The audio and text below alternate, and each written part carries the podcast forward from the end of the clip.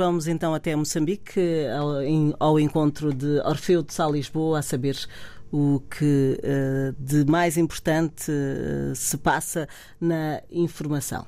Bom dia, ouvintes RDP África. Hoje respondo uh, a partir da cidade de Tete, no centro de Moçambique, onde a temperatura máxima prevista para hoje é de 39 graus, o que faz desta a mais quente do país. Maputo terá uma temperatura máxima de 28 graus, isto de acordo com a previsão do Instituto Nacional de Meteorologia. TET. TET porquê? Porque eh, é aqui onde vai decorrer as cerimónias, vão decorrer as cerimónias centrais alusivas ao Dia das Forças Armadas de Defesa de Moçambique. Aliás, foi neste dia há 59 anos que uh, as forças iniciaram a luta uh, pela independência uh, nacional, luta essa contra o regime colonial português.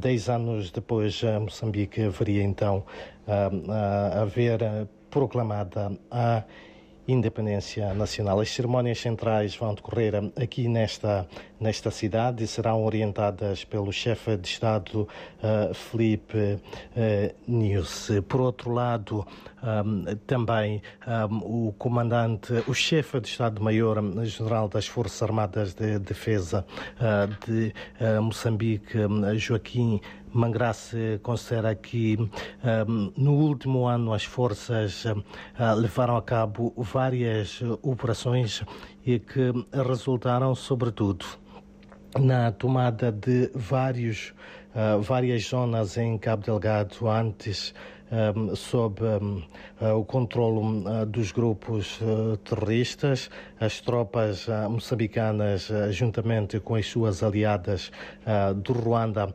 e da Samima, também, segundo Joaquim Mangraça, foram capazes de eliminar algumas, algum, alguns homens que lideram estes movimentos na província de Cabo Delgado. Apesar destes, destes ganhos, uh, diz uh, o chefe de Estado-Maior que desafios persistem no seio das Forças Armadas de Defesa de Moçambique.